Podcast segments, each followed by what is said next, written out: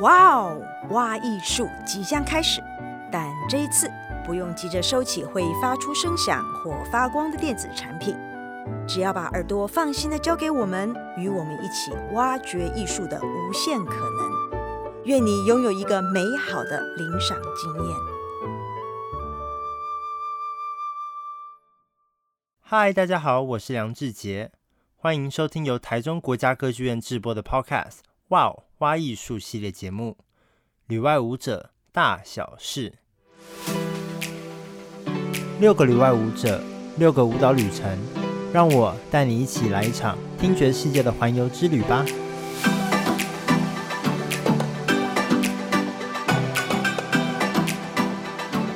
那我自己是在英国北方芭蕾舞团 Northern Ballet 担任职业芭蕾舞者，所以我目前就是定居英国。那我们这一系列的 Podcast 都会以岳阳连线的方式来录音，带大家探索优秀旅外舞者的舞蹈生命故事。我们旅外舞者大小事之环游之旅的最终站来到了美国纽约，传说中的 Big Apple。那这一集我们邀请到了玛莎格莱姆舞团的客座首席舞者纪玲来跟大家一起聊聊天。Hello，各位台中歌剧院的听众们，大家好，我是纪灵。纪灵是在二零零七年的时候来到了纽约，然后她在二零一零年的时候做了人生中最重要的抉择之一，那就是生了她第一个宝贝女儿。然后她在隔年二零一一年的时候就考进了 Martha Graham 舞团。然后在短短的三年内就晋升了首席舞者。那他在二零一七年的时候应邀回台担任台湾市大运开幕演出主角，并在同一年拿到号称舞蹈界的奥斯卡的纽约贝斯奖最佳表演者奖的殊荣。那纪玲，我可不可以请你跟我们的听众稍微分享一下，为什么当时会选择来纽约？就是来纽约的一些动机，然后在整个过程中有没有发生一些有趣的事情？好，对，其实毕业之后的第一年呢，一个冲动就想要往外跑，多看看世界不一样的地方。嗯、所以第一年，我当时有一个台北越界舞团，越界舞团就是呃罗曼菲啊、郑淑基啊、吴树军这几个。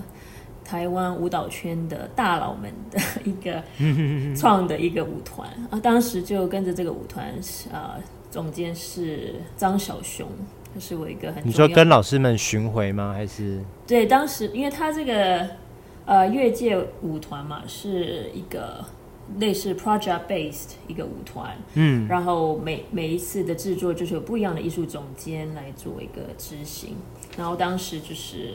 受到张小雄这位呃北艺大的目前呃现任的系主任，对，然后当时是我的一个教授，也、嗯、是我拉拔我七年的一个很重要的舞蹈的 mentor 这样子。所以当时他就有一个制作，嗯、然后就邀请我呃跟着他的制作飞飞飞到处跑，所以那时候，所以你们就到了纽约了吗？也不是哦，当时是在去了欧洲，那边交流完之后呢。嗯我就觉得说，啊，老师，我好决定，我想要多待在国外，多看看。那个时候，第一个想的，就是先直接到纽约，嗯，因为毕竟当时的想法就是纽约是一个艺术的重地，大城市，嗯，对，就是好感觉就是好像一个世界的中心点这样子，嗯，然后我就就买了机票，回到家买了机票，跟我母亲说，我要到纽约去，嗯。就这样子，我就过去了。哇！当时第一年呢，没有太大的一个很壮观的计划，没有，就是纯粹想要去看看那边的生，大家生活的方式，他们你说一整年就待在那，待在纽约哦？对，那当时呢，我第一年就是很直接的，就是呃，必须要有一个 visa。对，有来纽约发展的。台湾的朋友或者是国外的朋友，都是一定要 facing 一 visa 的这个 issue，所以我刚开始一一到纽约，就是先去了纽约大学，呃的一个呃语言语言学校，就报了上了课，然后当他们学校的学生，然后也拿了啊用学生签证先去纽约，对，没错，用学生签证，其实很多人都是这个是第一步要这样子，在纽来纽约的这样子，因为。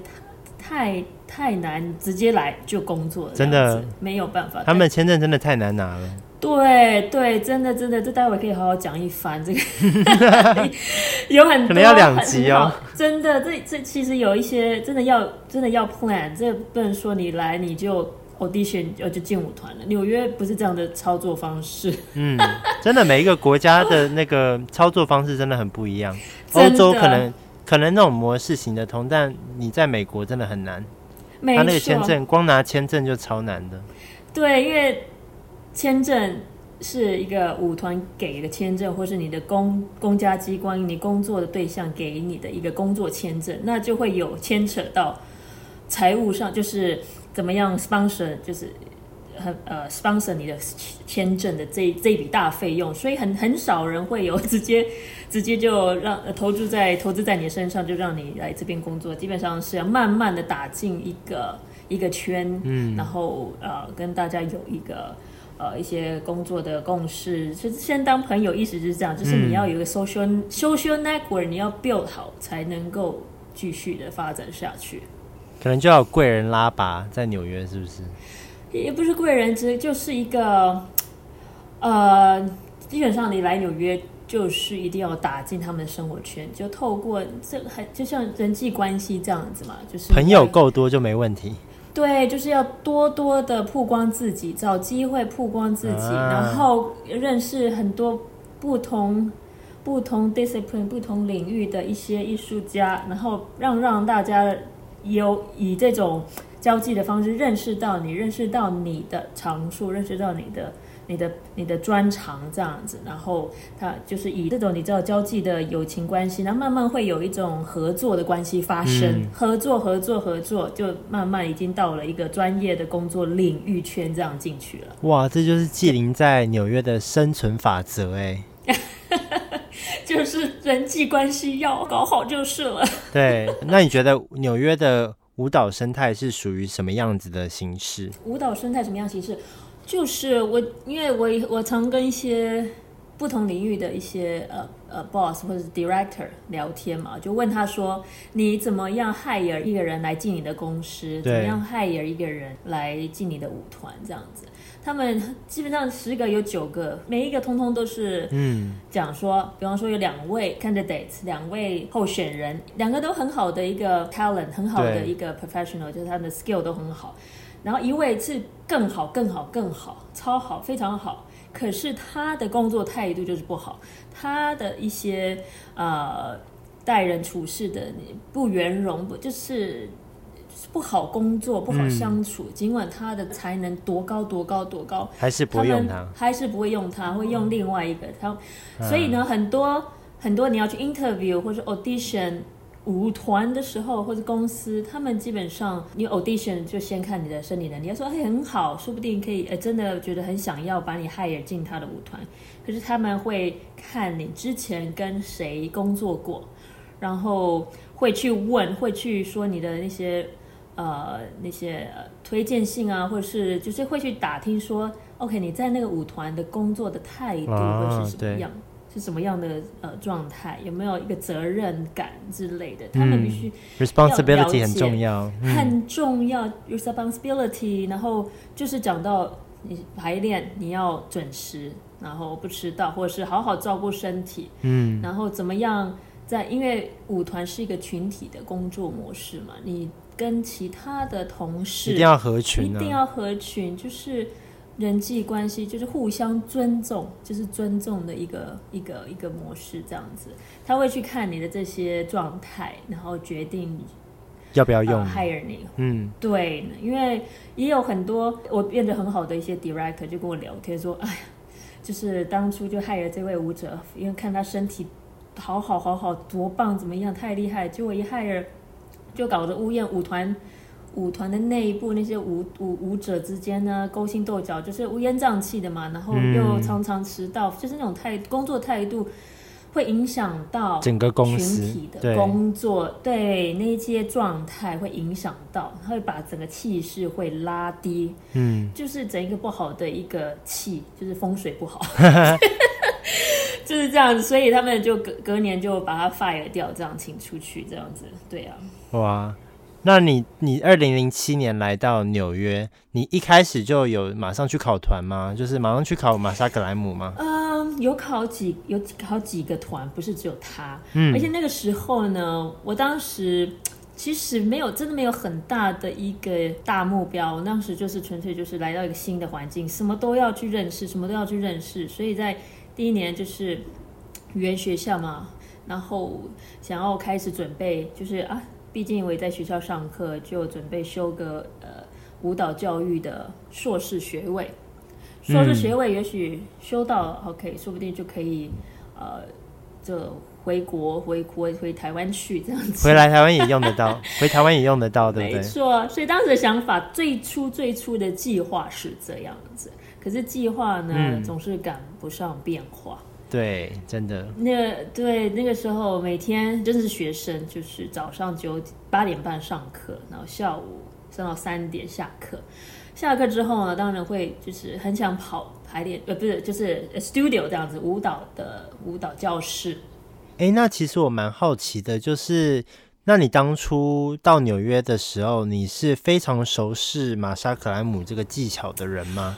呃，有有一些基本的概念，有一些记忆。当时在北艺大，呃，大一的时候有必须要上的一个技巧课，当时是 Ross Parks。那是你喜欢的吗？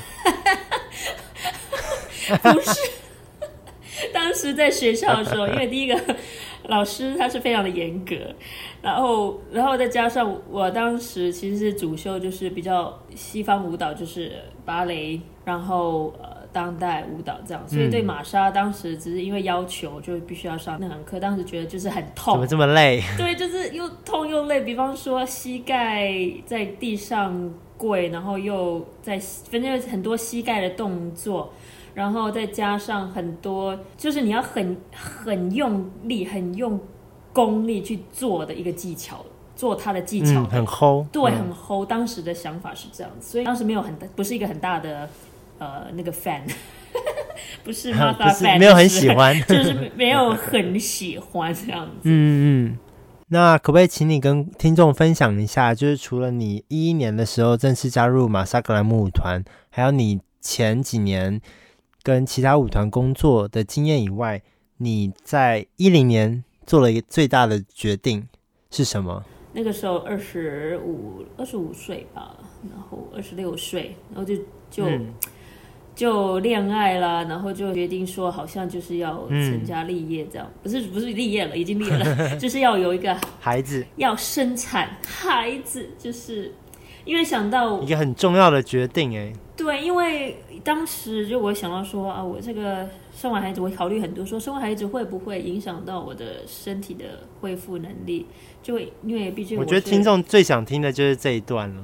没错，当时其实我妈给我很好的一个建议，我母亲就说：“嗯，她怎么说？说你。”早点生，他就跟我说，我二十六岁就生了你了，你也要二十六、二十七，最晚不能超过二十八岁生你第一个孩子。嗯，第一个为什么呢？就是身，就是对身体好，比就是恢复能力啦比较快。对，比较快。如果如果我想要继续在舞台上或是继续舞蹈的话，因为身体毕竟是我最重要的一个工具。对，所以我就就啊，就也是当时也是问了一些。呃，朋友啊，他们就觉得说，呃，也有听到说，你进了舞团啊，如果呃，就一跳一跳跳个几年，你可能三十五六七岁，你再生一个孩子，你生完孩子可能就不会再继续跳了，因为身体恢复能力有差别，这样子、嗯、就很可惜。没错，所以我就好就决定在二十六岁生了我第一个女儿，那个时候就很开心嘛。可是啊、呃，当然。在生在在怀孕的时期会，呃很想要动身体。你有去上课吗？在怀孕的时候？有，我有上一些，因为这边很多妈妈瑜伽呀，一些身体的呼吸课、瑜伽课，一些课程给怀孕孕妇上的课。嗯，我就是会上课，而且我还是会继续上芭蕾舞课。哇，好用功哦！对，就是芭蕾舞课，就是就就还是因为我那时候还在表演。我表演到怀孕四个月停止，因为孕吐太严重了。哇哇，那时候我孕吐真的严重到不行，我孕吐孕吐到六个月，在那个前四个月还在表演的时候，就是上台表演，跳跳跳跳跳，然后退役幕的时候就赶快吐吐吐吐吐。Oh my god！就是孕吐，然后我就啊吐完了，准备再上台下一支舞去跳跳跳跳跳。就是这样子，那时候就那时候很痛苦，可是必须就是必须要完成。那怎么怎么还会想要再继续跳嘞？因为嗯，就那时候还是在舞团的 contract 里面，那个当时带的舞团的 contract。嗯，我那时候就想说，就继续撑嘛，撑到真的不行的话，就不要跳了，就还好安胎这样。嗯，那时候我就跟跟自己说，好，我可能就再继续撑几场。后来到了一个点，我那时候就觉得说啊，不行了，我该停下来了。就是四个月的时候，该休息了。对，嗯、就四个月吐的太不行了。然后那时候总监也也觉觉得说啊，你觉得，我就觉得说我这个太痛苦了，就是好好休息好了。他们呃另找舞者没问题的，这样 cover 我的 spot 这样子。嗯，嗯所以就那个时候就停止舞台上的表演，就慢慢的就回到家里养养胎这样。可是还是会去上一些。比较轻的瑜伽课，就是必须还是要动点身体，嗯、还是动一下。我觉得孕妇呢，还是要以安全为主，可是必须要保持身体的一个活动的一个行程还是很重要，因为对不止对身体，对心灵，对你的脑袋是好的。对，真的。对啊，你的 mental health 也是很重要的。不然你待在家，像现在我们大家都待在家，真的是。喂，真的 mental health 很重要。哎，这 mental health 真的是无形的这一个一个虐待，跟一个啊让让一个人毁灭的一个方式。真的。哎，我们回到我们回来主题。好你刚刚说你提早的生了孩子，那生了孩子是二零一零年发生的事情。那生完孩子后呢？生完孩子啊，有回到舞台上吗？还是有生完孩子哦？那时候是七月底，七月二十五号，女儿出生。嗯，出生完之后，啊，那时候很有趣，因为我母亲嘛，特地从台湾来到纽约帮我坐月子。照顾孩子，没错。嗯，我母亲在我生我女儿的前三周来，就准备啊一些食材啊，做烧酒鸡啊、麻油鸡那、嗯、那那些的，嗯、对，好好坐月子这样。然后后来我生完孩子，然后我母亲留了再多待个两个星期。她原本是要整个待满坐满第一个月的月子，就因为我台湾我我哥哥我的大嫂也生了。他们第一个啊都要照顾儿子，两边都要照顾，没错。然后我母亲只好就是啊，就抛下我，赶快 就是交代好，就那种两周结束嘛，对不对？他他必须要赶快回去。嗯大嫂生了这样子，帮她坐月子，就这样子赶场。妈妈好忙哦。对，对，很忙，她必须要赶场，所以她就留了好多罐台湾米酒，oh. 然后还教我怎么做烧酒鸡、麻油鸡那一类的，然后还说什么，嗯、就是交代说啊，不能洗头啊，不能做什么什么什么的。对，后来。我母亲回台湾之后，那个时候是生完帮我做两个星期的月子过后，她回台湾，所以还没做满第一个月。嗯，所以她一回台湾，我就哎家里没大人了，我就赶快出去 透气洗头，没错，就透气洗头。嗯、去第一个第一件事就是赶快进发廊，帮我把头发洗干净，然后稍微剪一下，就是整顿一下。去透透气，然后开始上课，去上 Pilates，因为生长环嘛。所以两个星期后就这样子了。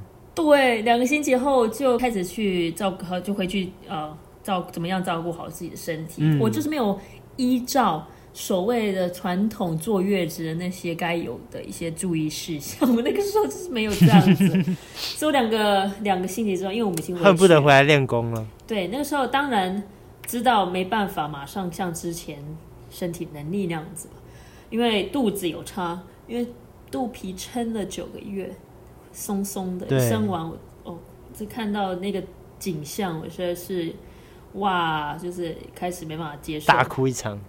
有没有大哭一场？就觉得哇，天哪，天哪，天哪，不能这样子下去。对，所以我就开始找课上，刚开始就慢慢的呃，先上一些比较轻的，不会太运动力太大的，就是从普拉提斯，普拉提斯上一些。肌力的训练，主要就是我想要把这个肚皮这一块再练回来，就是扎紧，回去之前紧绷的状态。嗯、所以就是像普拉提斯，然后瑜伽，就是拉拉筋、柔软度就要回来这样子。然后到了一个阶段，就回去是差不多一个月过后嘛，就开始找一些，就觉得肚子有一有一点力量开始回来的时候，我就开始去上一些芭蕾舞课。嗯，那时候当然有觉得身体变化很大，因为毕竟就是呃扛了一个大肚子的重量几个月了，然后身体的重心 center 有很大的改变。对，对，你怎么站站的方式也不一样。嗯。然后用动身体的那些呃出发点，哪里出力的点也是不一样的，都不一样的。然后慢慢要把它找回来，就是把核心找回来，就是肚子这一块很重要。对，所以刚开始就上了芭蕾舞课，就主要就是练一下柔软度，还有平衡度，还有伸展度，就这这基本功。然后后来就想到马萨格兰姆技巧，因为马萨格兰姆技巧，可是以前不是不喜欢吗？对，没错。不喜欢，怎么会想到？突然就想，因为马萨格兰姆技巧就是在讲肚子那一块的收缩跟释放，我就说好，我说不定回去就上去上几堂课，把那个 contraction 那个肚子的 contraction 练回来，就、嗯、就去练，就是把它装当成练身、练练肚子这一块肌肉肌力的一个课程这样子。那时候想法是这样子，所以呢，对，我没有，其实那个时候我还是跟。我那个加入了第二个舞团，还有工作的关系，所以是到十月的时候，嗯，回舞团排练，然后表演，在十月底第一个表演，就那个舞团的表演，开始回舞台，也很快，对，恢复的很快。那当然那时候就也是很着急嘛，就跟他们回去舞台很兴奋，嗯，然后当然对自己身体能力没有像之前这么。这么好的时候，当然我会有一些呃紧张，会担心嘛，所以就是会每天逼自己，就是我就是我背着我女儿，然后进城，然后有 babysitter 跟我相约，然后把呃带抱着我女儿，然后我去上课，他就带推着我女儿去附近晃一晃，舞蹈教室晃一晃，外面啊走一走，然后我去上课，上完课呢，他就回来，然后把女儿呃交还给我，这样子就是好像接力棒这样子接接接，每天就这样子。就一定要找机会去上课，找时间这样子。哇塞，哇，你真的很认真哎！那你一开始去考马萨格兰姆舞团的时候，你第一次考就上了吗？还是也没有哦。其实我马萨格兰姆团呢考了两次，第一次是二零零九年，在我生孩子之前，我那时候没有去上一些课，我就是说，哎，就去试一下嘛，没有。就是完全是照记忆，对我在大学大一时期对马莎格莱姆的印象，就那些哎那些记忆，然后哎去去去尝试一下，去看看他到底怎么考的状态这样。后来当时呃你他有分不同阶段，第一关、第二关、第三关，我第一关就没过了啊，第一关就没过了。对，因为后来才发现说我是该回去上课先，所以你才会决定生完去上课，然后再去考一次吗？还是？也是没有哦，没有哦，我那时候没有想过说，哎，再回去考。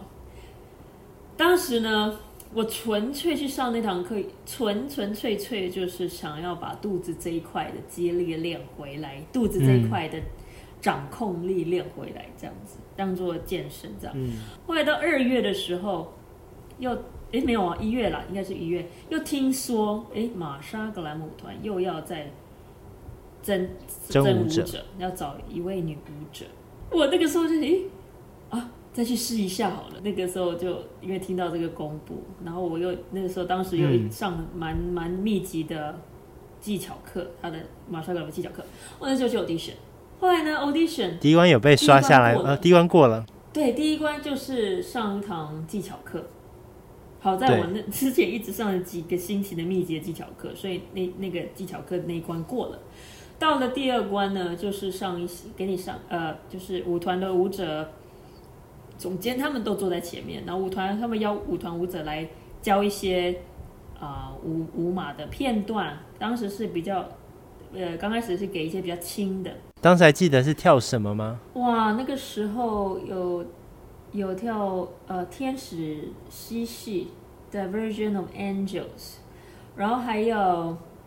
嗯，好像 Steps in the Street Chronicle 就是编年史，都是一些很经典的作品。对，因为那些都有有曲目的片段，所以那时候当时第二关就是交给我们一些曲目的片段，我们来跳。后来就这这一关也过了，他就慢慢一关一关刷人，最后留下来的呢，就是会去虚拟去饰演一些角色，已经不是群群舞的角色，就是那个时候我有学到。嗯、你说演戏吗？就不是跳舞了？也是跳舞，可是就是有角色，因为呃，玛莎格兰姆。最知名的就是戏剧，他的戏剧的讲故事的这一块，用他的技巧来讲一个希腊神话的故事。嗯，你是二零一一年的时候考上的吗？对，二零一一年的一月，他有个 audition，对啊，去参加的，就是我应该说第二次去参加他的考试，然后那最后结果嘞？嗯，那时候导演不是导演，总监呢？最后就一个一对一这样子对谈，他有些舞者会跟他说：“啊，你呃，你有 potential，你有很大的一个潜力，然后希望你多多参与一些舞团的课程、舞蹈学校课程，怎么样呢？下一次再来，嗯，我们会继续观察你，下次再来 audition 这样，也有这样子的 feedback。对，然后他那个时候总监呢啊，就看到我，他就他就第一眼说：“Where were you hiding？” 他说：“我躲到哪去了？”哇，这是很棒的赞美耶。对，其实后来我就跟他说我。我我那时候二零一一年，二零零九年，两年，我说两年前我有我有来 audition 过，但你没有要我，他们就会不敢相信，嗯、对我说他们就不敢相信说啊，怎么在那个那一年就错失了，就没有看到我这样。后来那一次就 audition 就被选选选入了，那时候是一月，二零一一年一月，然后二月二月他有一个舞蹈舞蹈季，就纽约的每年一年一度的舞蹈的表演这样。最后就就去呃，当时是以实习者的身份进入了舞团。嗯。那我又好奇一点，就是你从二零一六年的时候就变成了客座，就是从首席舞者变成客座，那是为为什么为你会想要抛下首席舞者的这个光环，然后改成变成客席舞者？对，二零一五年呢，那时候我跟了舞团巡演。巡了一次，有史以来最长久的一次，六个星期。那个时候我有女儿，女儿，嗯，六个星期不在家，对，女儿怎么办？哇，那个时候呃，好在我我们长期合作的那个保姆嘛，就是就是这个时候是靠她，然后当然还有同学，他的同学的家人啊，一起互相照顾啊，反正就是靠靠一些亲朋好友这样互相互相支持，这样让我撑完六周。可六周呢？那个时候就应该是说那，那那个是因为最长，再加上是其实累积每年我在巡回，通常都是暑假或者是秋天呐、啊。那个时候都是女儿最重要的活动时期，比方说她暑假、暑期放假了。嗯，然后我其实就是在外面巡回。哎，暑假其实她的生日也差不多在那个时候，不是吗？没错，所以很多时候我不是在排练，就是在国外。嗯，对。然后还有 Halloween 万圣节哦，那对小孩也很重要。小朋友最爱的时候，我错过了，每年基本上就是错过了。还有还有什么 Thanksgiving 啊，感恩节啊，感恩节有很多我都错过。没错，很多重要的，啊，好可惜哦。我都是在国外飞来飞去表演。要是在那个六周的时候，我那时候第一、第二周，哎，第三周开始有一种感触，突然就想说，我不能再这样子，嗯，这样子飞飞飞，然后小孩，我错过很多女儿生长重要的阶段，她的很多重要的活动我没有参与到，我就觉得那时候觉得 啊，不行，这样子下去了，而且再加上是觉得很可惜吗？还是很可惜，没错，很可惜，我必须要。那个到了应该是二零一一五年嘛，对，舞团五年了。我觉得，当然最大就是因为小孩，再来就是我必须因为有了小孩，因为有小孩的的 schedule 我要照顾，嗯，我必须要有能力，我必须要有一个能力能够掌控自己的 schedule，而不是照着舞团的 schedule 跑，因为我必须要把我女儿成为 priority 第一，对。那个时候突然的想法是这样，突然那个灵光一亮，我就说我要这样子。所以那一年呢，二零一五年演完了，然后那个时候末期就是二零一六年的暑假之前嘛，就是二零一五年的那一季的 contract。那时候 contract 结束之后，就是一样是 evaluation 跟老板谈话的时候，嗯、我那时候就说，就讲明白说我要。我想要呃成为 part time，就是只只做 guesting 的这样。对。他们当然也很惊讶，可是我有讲到说我的想法是因为我必须要好好的陪女儿，然后让我就是有更多时间可以陪女儿，就照着比较能够照着女儿的行程来安排我自己的行程。然后当然总监呢，他也是非常 nice 的一个人，就是因为他毕竟也是这样子的过来人嘛，他有两个女儿。嗯，他就说他很了解我的想法，当然，然后他也愿意来跟我合作，以不一样的方式来跟我工作，就是啊、呃，会给我几个呃时间表演的行程，嗯、对，然后问我说这个行这个这个这场表演你还有这个表演前的一些排练呢、啊，通常会有三四个星期的排练，他跟我说你这个表演可不可以加入，怎么样怎么样，他会这样子这样做安排。就就沟通型的，这大概是舞者最想要的工作模式了，对不对？对，就比较 flexible 一点。我当然也可以做自己想要做的事情，但又可以跟舞团演出。